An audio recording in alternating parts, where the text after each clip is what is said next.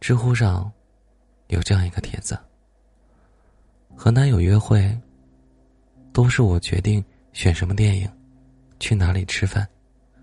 他是尊重我，还是没有主见？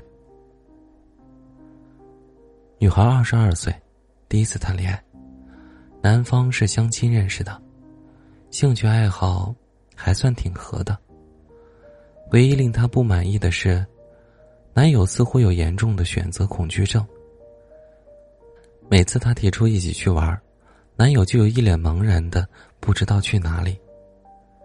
好几回都是拖到深更半夜才告诉他去看电影吧，但是看哪部也没有确定好，后面临时找了个片子，草草了事了。女孩觉得这样太磨叽，也太无趣了，于是。试着由他做出去哪里玩，没想到男友直接甩手不干了。两个人在一起，不管做什么都要女孩制定计划，就连简单的二选一，中午吃青椒炒肉还是番茄炒蛋，他都会纠结很久。最终只挤出三个字：随便吧。渐渐的，女孩的耐心被磨光了。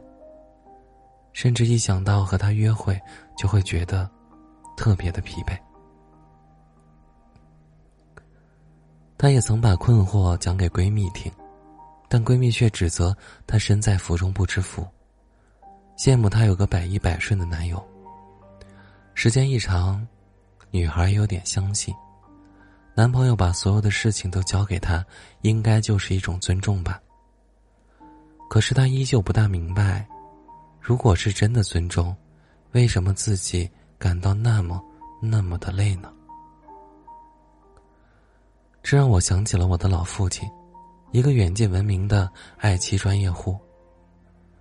我家的最高决策权同样掌握在我妈的手里，但与知乎上这个女孩不同的是，我爸从来不说随便吧，而是会真诚的问：“你觉得呢？”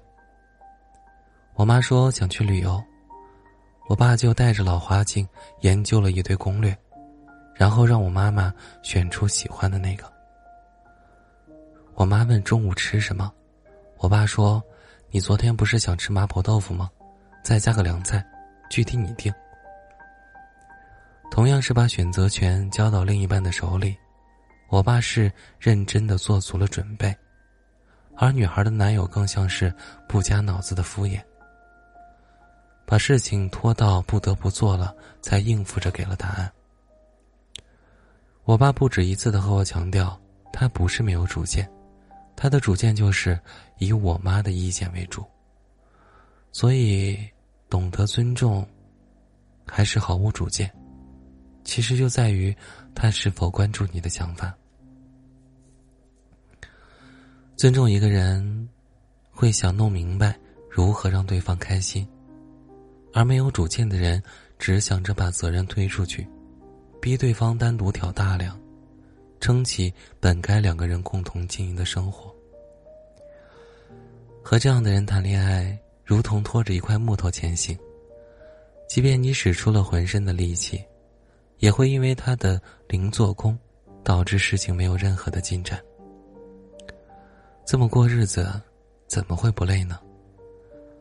你满怀期待的想要跟他出门，他却因为做不了决定去哪儿，浪费了下午最好的时光。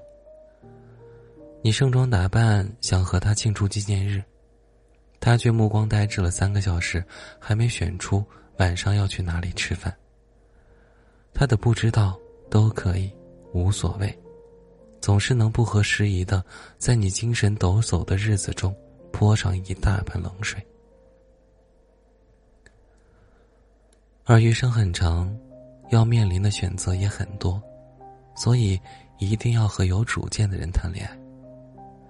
你前天晚上嘀咕两句想吃辣的，第二天一下班，他就到海底捞排队叫了号。你突然想吃甜品，他就直接打包，每次路过你都会看两眼的草莓蛋糕。他的方向感很强，只要跟着他走，你就不用研究路线图。他的记忆力很好，时常比备忘录更能明白你一天的时间安排。假期还没到，而他已经制定好了游玩计划，兴奋的跑过来和你畅想奇妙的自然风光。他不会任由你们陷入停滞不前的死局，因为他想带你体验多姿多彩的人生，去释放工作加劳累与不安。去补充能量，继续迎接新的挑战。